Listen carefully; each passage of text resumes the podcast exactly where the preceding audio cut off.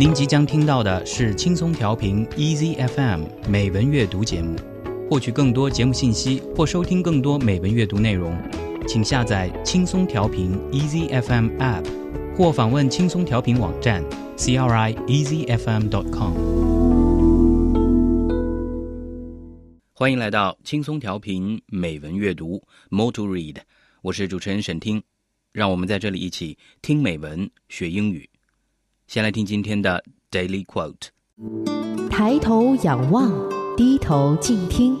Daily Quote。Genius is formed in quiet, character in the stream of life. Johann Wolfgang Goethe。天才形成于平静中，性格来自于生活的激流。歌德。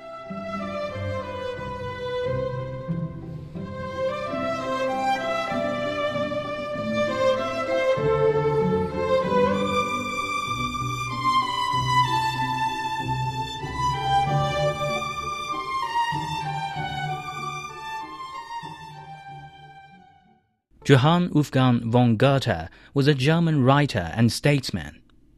His body of work includes epic and lyric poetry written in a variety of meters and styles, prose and verse dramas, memoirs, an autobiography, literary and aesthetic criticism, treatises on botany, anatomy, and color, and four novels.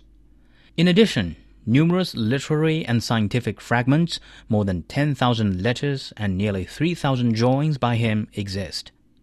A literary celebrity by the age of 25, Goethe was ennobled by the Duke of Saxe Weimar, Karl August, in 1782, after first taking up residence there in November 1775, following the success of his first novel, The Sorrows of Young Werther.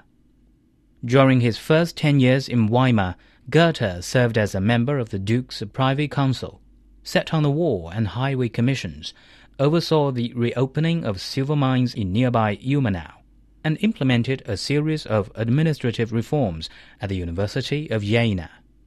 He also contributed to the planning of Weimar's Botanical Park and the rebuilding of its ducal palace, which in 1998 were together designated as a UNESCO World Heritage Site.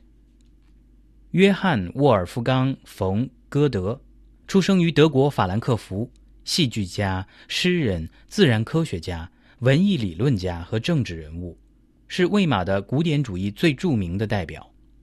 而作为戏剧、诗歌和散文作品的创作者，他既是一名伟大的德国作家，也是世界文学领域最出类拔萃的光辉人物之一。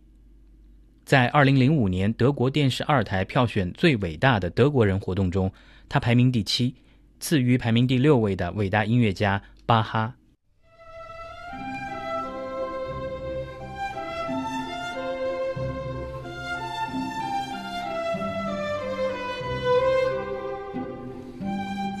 Genius is formed in quiet, character in the stream of life.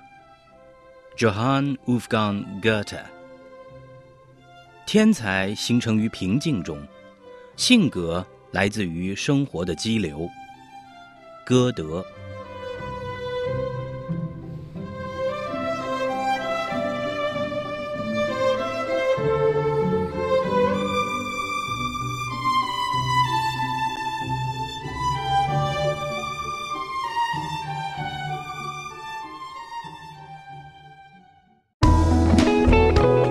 感谢您收听来自轻松调频 Easy FM 的美文阅读节目。